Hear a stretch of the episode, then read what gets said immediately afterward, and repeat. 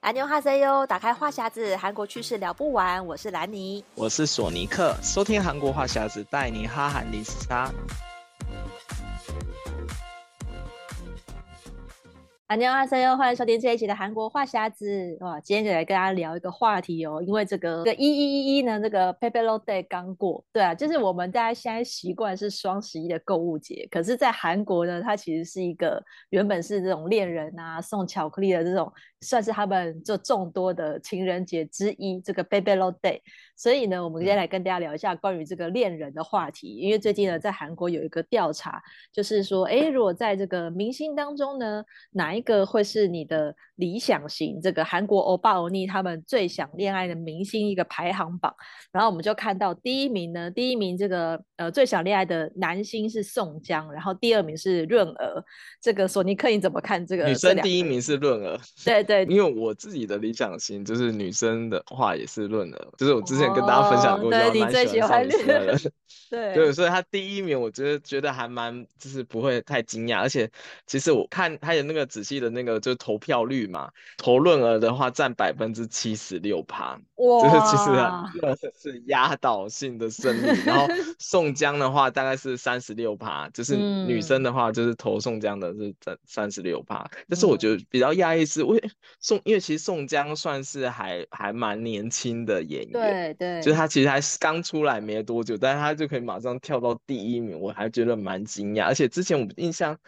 最近比较。有在看他的戏是那个无法抗拒的他，其实他前面是、嗯、是那种渣男的形象，其实还蛮渣的。对，然后心想哇，这样子会怎么会变成是就第一名？但他就 确实那个渣男的话就，就就感觉他比较会就是一些恋爱的技巧，可能女生会比较喜欢。嗯、但是我觉得哇，怎么还是说现在的女生比较喜欢那种小鲜肉的那种感觉，所以他的那个的 的那个投票率会这么高。对，我觉得这个你呢，嗯，我觉得我我对宋江其实，因为我看过他像是那个无法抗拒的他，其实我后来就弃剧了，因为那一出到后来真的很难看得下去。所以宋江对我而言，我是觉得我是承认他真的长得很帅，而且他在里面就是他会，嗯、就是你会会会的确是就是女生会会倾心的那种对象。可是如果要谈恋爱的话，我觉得。嗯，我可能会选比较成熟一点的，就是我可能会，哦、会就是就是有其他的演以以都是演员来讲的话，可能要要我选的话，我一定是选玄彬 啊，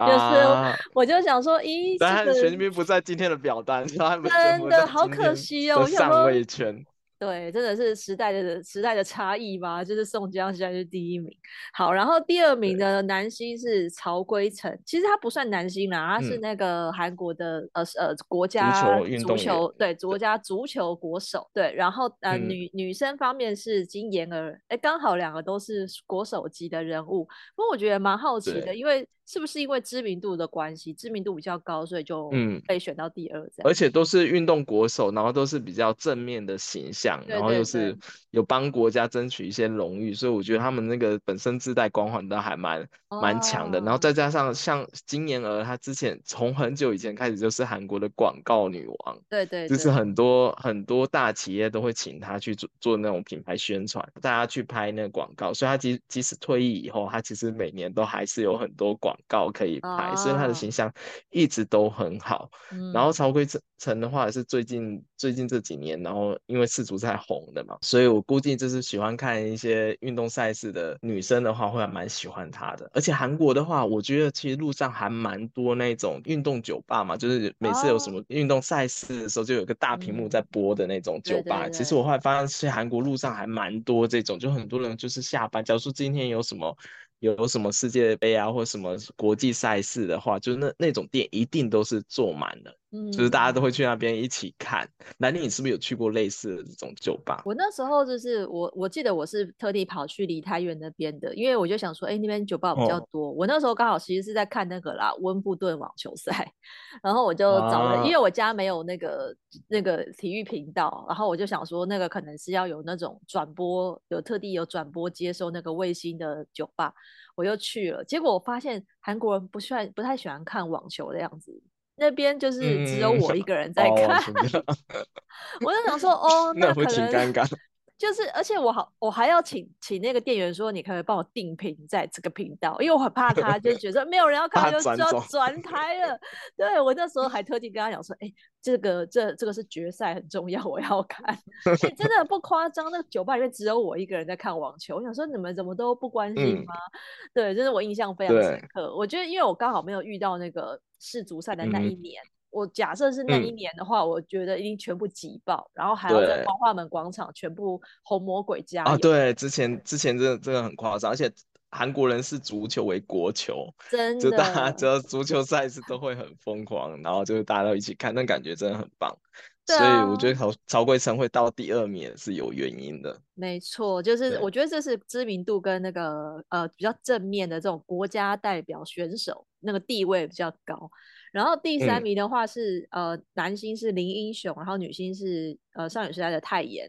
林英雄这个蛮传奇的，因为其实这个人我本 来不认识他，然后我是看到新闻说他的演唱会多难买，什么什么一分钟什么三百七十万人在抢票，我就觉得很惊讶，说这个人到底是谁啊？然后索尼克就知道他是那个、嗯，因为他是之前那个一个韩国的那种老歌的那种选秀节目出来的，啊、但他非常夸张，他就是几乎韩国妈妈都会喜欢这个林英雄，嗯，就他是韩国妈妈界的偶像，就是他有造成一股就是妈妈的追星的那种。风潮，然后就是很夸张的，就是他们就就是有人去拍，就是他们演唱会全部都是妈妈，然后你就看妈妈在那边就喊那个应援口号啊，然后还有去抢那个什么周边商品啊，你就觉得哇，就你会觉得说啊，这些以前都可能是他女儿辈才会发生的事情，但是现在就是他妈妈自己在那边追星，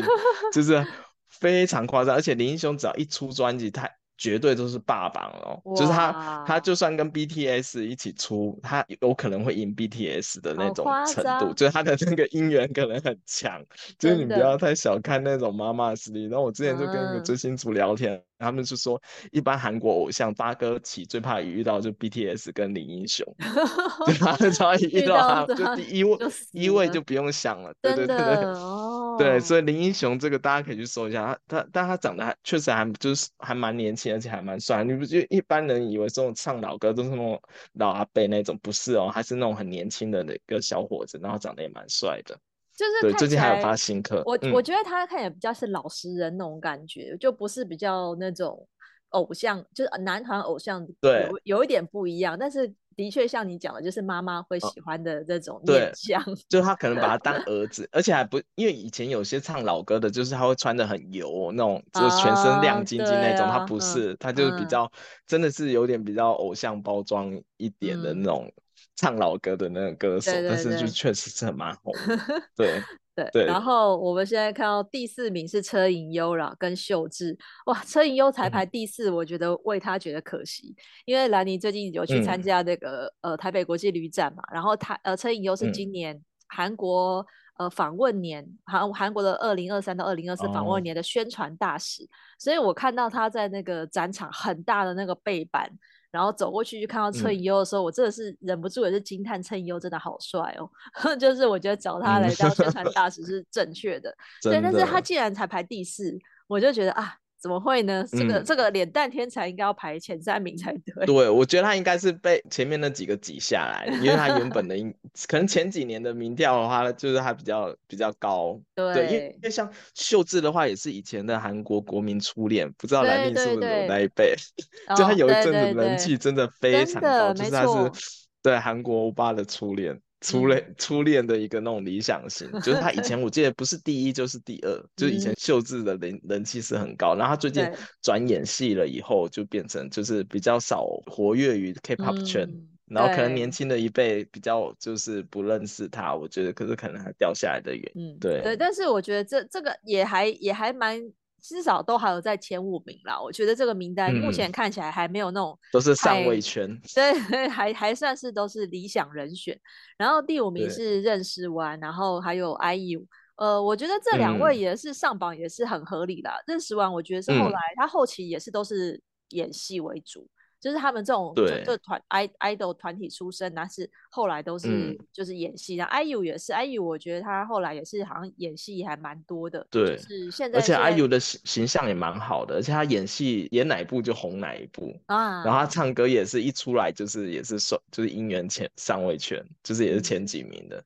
对，而且他我记得他还好 IU 还蛮常做一些公益的活动。嗯，所以其实，在韩国人心目中，他的形象真的是很很好、很完美，而且还有很多广告可以拍。但我觉得他可能现在只有到五位的原因，应该是他之前传出那个那个，就是跟李钟硕恋爱的 关系。对对，可能原本是那个前三名的，但是因为已经谈恋爱了，就跌到跌到第五名。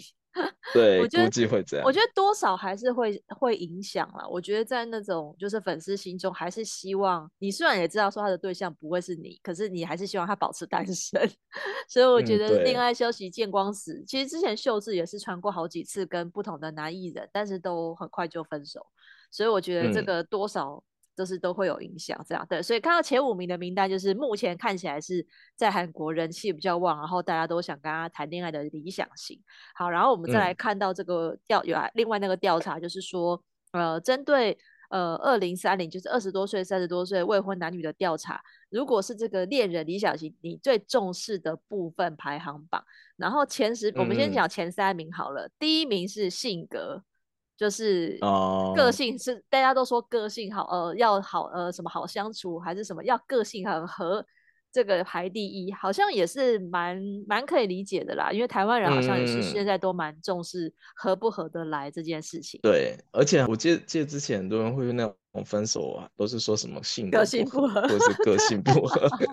对对，分手原因都是个性不合，没错。嗯，真的，但是哦，确实啊，这要找到一个就是个性。性格啊，个性很跟自己合合得来的，其实我我觉得还蛮难的。嗯，对对，而且女生女生的话，有百分之九十是最重视这个个性性格这部分，是她的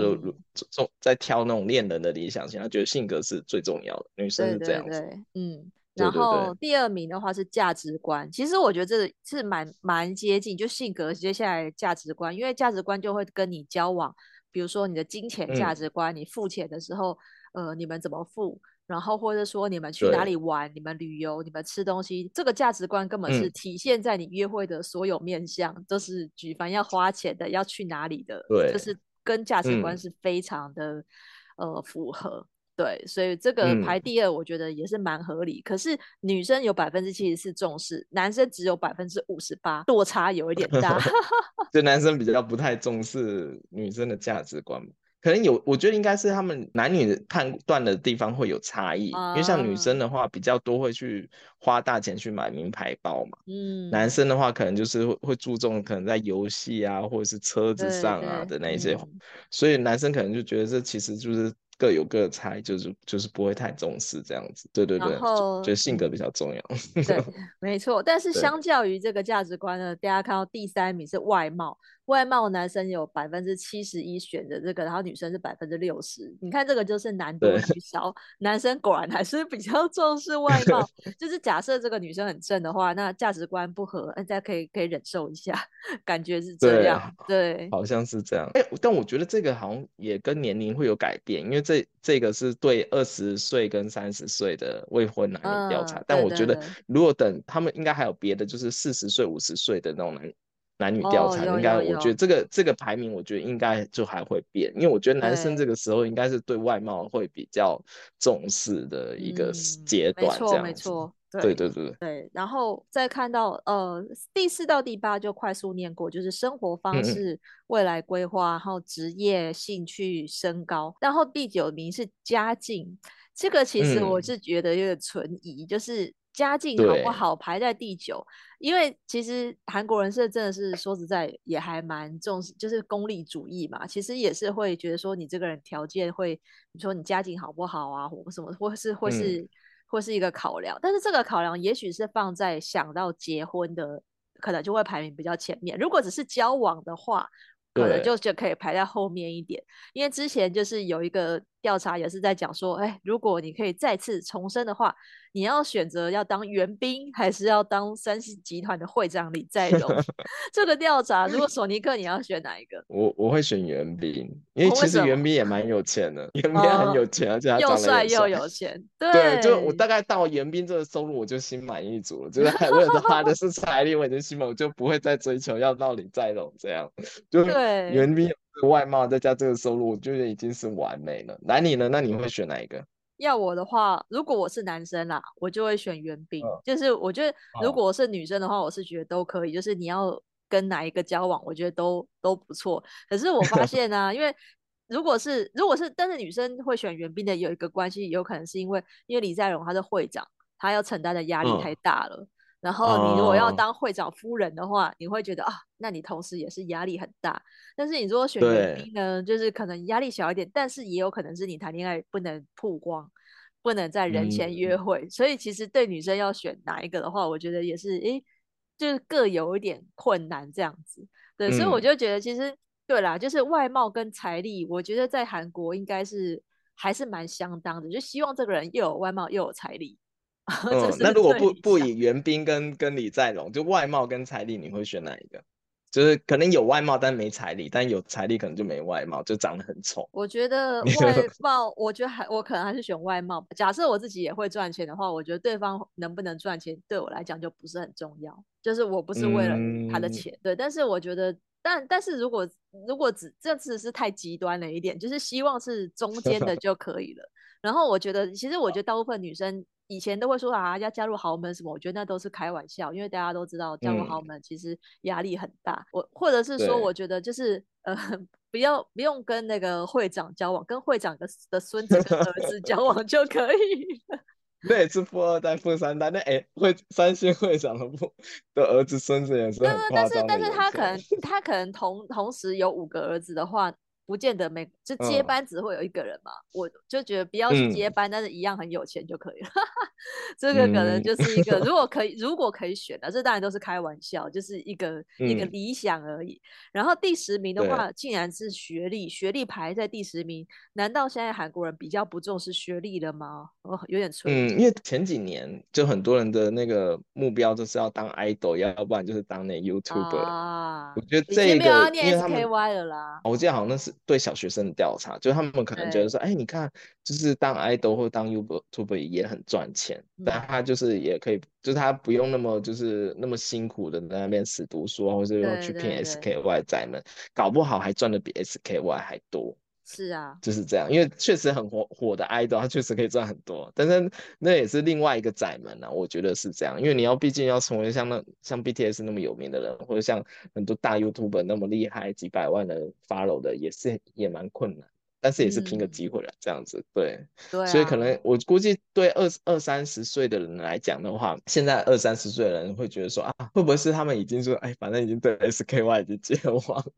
所以所以的话，他其实也不不太重视学历，就是有没有赚钱是比较重要的。没错，对啊，但是这个其实还只是那个恋爱的部分啦，就是如果他是要到结婚，那个考量又会不一样。嗯、然后他这边还有个调查，就是在韩国为什么找不到另一半？这个单身的理由是什么呢？前五名我们来看一下，单身人群最大的有几个特征。第一个就眼光太高，占百分之三十七点九，哇！所以韩国人跟跟台湾人一样，被问单身的时候。听到你没有男女朋友，就会说啊，你眼光太高了啦，不要那么眼光放低一点啦，都会很多人。会这样子跟你这不都，但是我这个还蛮有同感，因为我 上个公司有一个还蛮不错的那个男韩国男生同事，然后他也是三十几岁了，快四十了，但是还没有交过女朋友。哦、然后他就是那个我之前跟大家分享，就是他会去付费参加那个 Soketing 的那个，嗯、就是他有付年 包年费，然后那个嗯，那个人就那那个公司就会一直给他安排 Soketing，一直安排 Soketing 这样子，然后他已经、嗯、你竟然好像加入了大概两年多，但是他还没找到对象。然后我后来发现是真的是他眼光太高了，因为我之前有有台湾的朋友想找韩国人交往，然后我就问，哎，那你觉得这是怎样？他就说，哦，这个不是我喜欢的 style。然后不然就是他他会也会要求说，哎，那女生那，对方有没有有没有那个工作是什么啊？薪水多少啊？就是他也会这样子看。嗯，对，我心里想说，嗯，其实他这这确实这是。可能是造成他就是一直都 找不到另外一半的一个原因，就是他他就是想太多。我就心里想说，哎、欸，你连还见面都还没有见面，然后就是开始在这边挑东挑西的。我心里想说，人家都还没有挑你，就是有一类人就是这样，他会觉得说啊，我我如果要是交女女朋友或交男朋友的话，我一定要是对方也一定要是什么样等级以上的，他才会考虑这样子。嗯、对对，啊，所以这个。嗯占了这个比例非常的高，然后第二名是工作狂，占了百分之二十七点七。哦，我可以相信啊，嗯、就是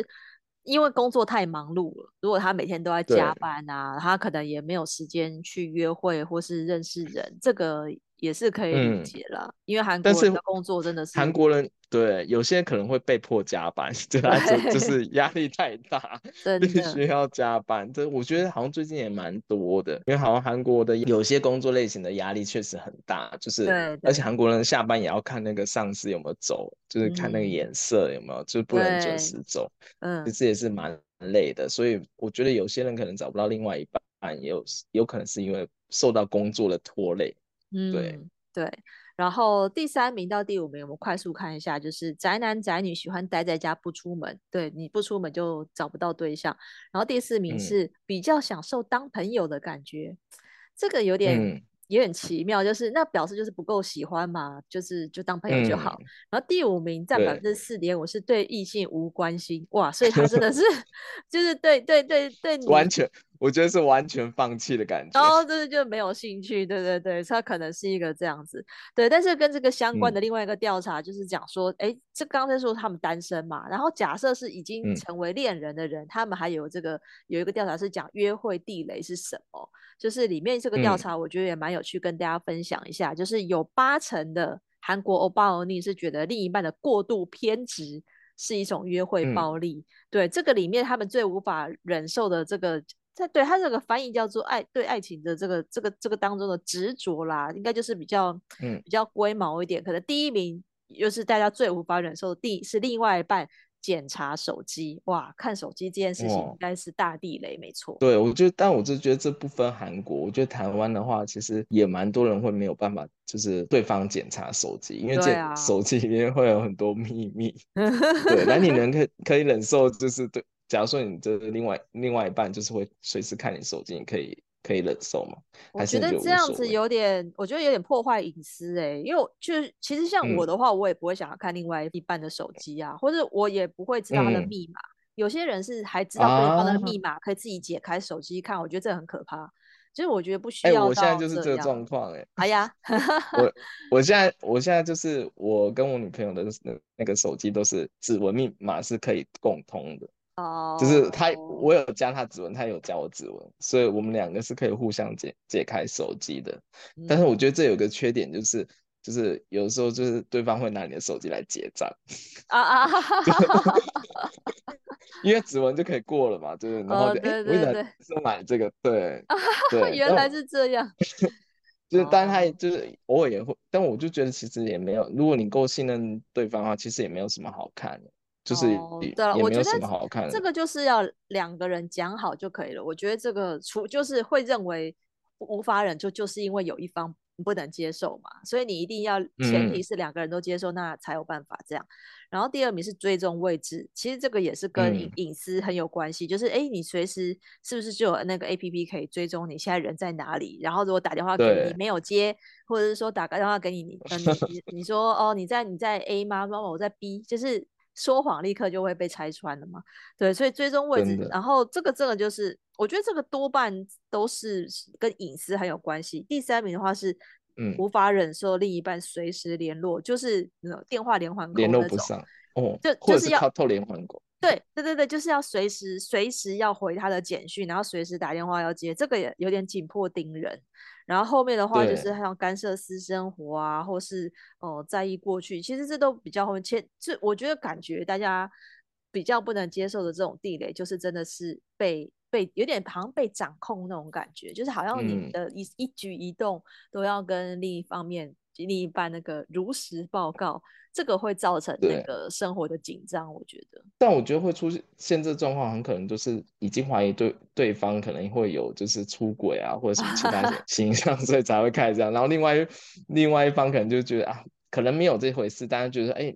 另对对方好像有点太过于就是干涉他自己的私生活，或者是他就是一直检他的手机那些，就会觉得就是造成分裂的一个开端。但是我觉得第六名，我觉得也蛮多人会做了，就是监视另外一半的 SNS 账号。嗯，就是我之前发现，就是有些人会去看，就是他对方的 IG 按过谁的赞。哇，然后会从就就当 IG 侦探，我还发现还蛮多人有这个功能，就是有这个技能，嗯、就是他会去当 IG 侦探。我觉得这还蛮厉害，就是他会从一个人的 IG 连到可能他之前 tag 过的朋友的 IG，然后再看有没有对方的出现。我觉得这还蛮厉害的。哦、但台台湾会这样吗？就是会有那种 IG，就是互相。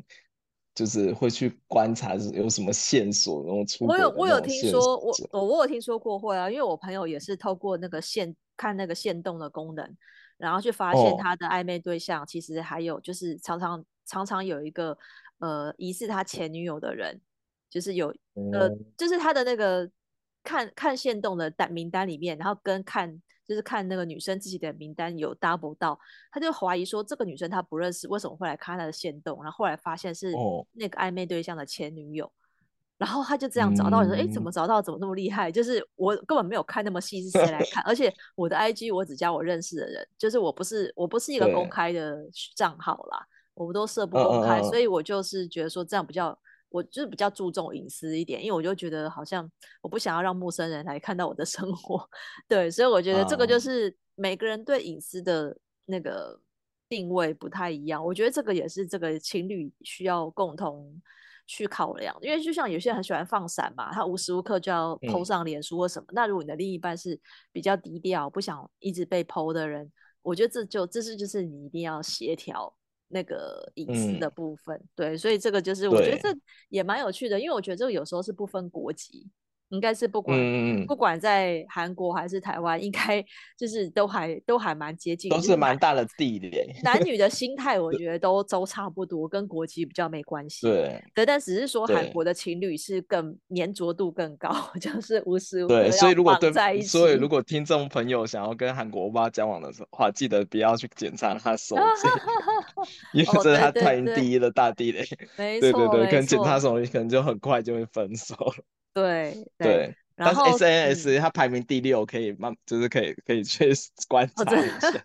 对，然后最后他还有这边有个调查，就是说，哎，我们刚刚都讲到，就是哦，不管是单身的啊，还是这个恋爱的，那假设今天这个是呃单身的人，他想要。抢救恋爱细胞有几个方法，第一个就是参加 Soulgating，、嗯、就是参加联谊活动，占、嗯、了百分之五十三。的确啦，就是你如果想要谈恋爱，就是多去认识人，比较有机会。对，嗯，而且韩韩国真的现在有很多各种 App，、哦、对啊，就不一定要去那种付费的 Soulgating，就你可以就是加入一些 App，就可以认识一些很多新的人。对，就是还蛮多韩国人都会。现在还我记得有个调查是很多韩国的欧巴都会用这种。Soulgating 的 app 或者是什么呃交友的 app 去认识新的朋友，嗯，对对对，所以这个嗯这个这个应该是韩国蛮普遍的一个、嗯、一个活动啦，就是参加联谊活动。然后我觉得他这边介绍的方法有一个也蛮妙的，嗯、他竟然是介绍你说多看爱情电影跟电视剧，找回恋爱的感觉。然后还有就是要看看周边的情侣啊，然后就是因为你旁边如果他们在放闪，你就可能就会激起你想要恋爱的心情。然后这个就是，但是也有，但是其实这个，我觉得，嗯，如果真单身的人，有些他可能也有，也有是可能他真的是太忙，不想谈恋爱的也有啦。就是只是说，我觉得如果单身人在韩国比较难生活，是因为你真的不想被被闪都很难。韩国情侣到处放闪，又要穿情侣衣，又要戴情侣帽，又要穿情侣鞋。我有时候觉得我真的是很容易被闪瞎，是太容易了。这个是我觉得在。单身人在台湾跟韩国最大的差别。哎、欸，而而且我还蛮建议大家去去那个，就如果大家有有闲的话，就可以去那个看最后一班车的那个地铁月台。哦，难分难舍 哦。对，就是很多人在上演，就是啊，我我送你，然后哎，那、欸、不行，我我在等下一班车的那种剧嘛。就是这个还蛮常见，几乎每一个地铁站都有。就是你知道快快收班的时候，你就看到那个地铁月台 站了一堆男男女女，就是要上车要上不上，要上不上的那种戏码反复上演，就觉得还蛮有趣的。没错，对啊，所以其实大家就是就是如果去韩国旅游的时候，我觉得这个你真的可以体验一下，就是哇，韩国情侣到底多爱放闪。好，那今天我们就跟大家聊到这边喽。嗯、如果喜欢这一期的内容，可以上我们赞助连接，请来你和索尼克喝一杯咖啡。想要加入我们韩国话题的讨论，可以在脸书搜寻韩国话匣子社团。想 follow 韩国的消息，可以追踪我的粉专。Hello Lady 南妮小姐，还有索尼克的玩转韩国。那我们下礼拜再见喽，拜拜。嗯，拜拜。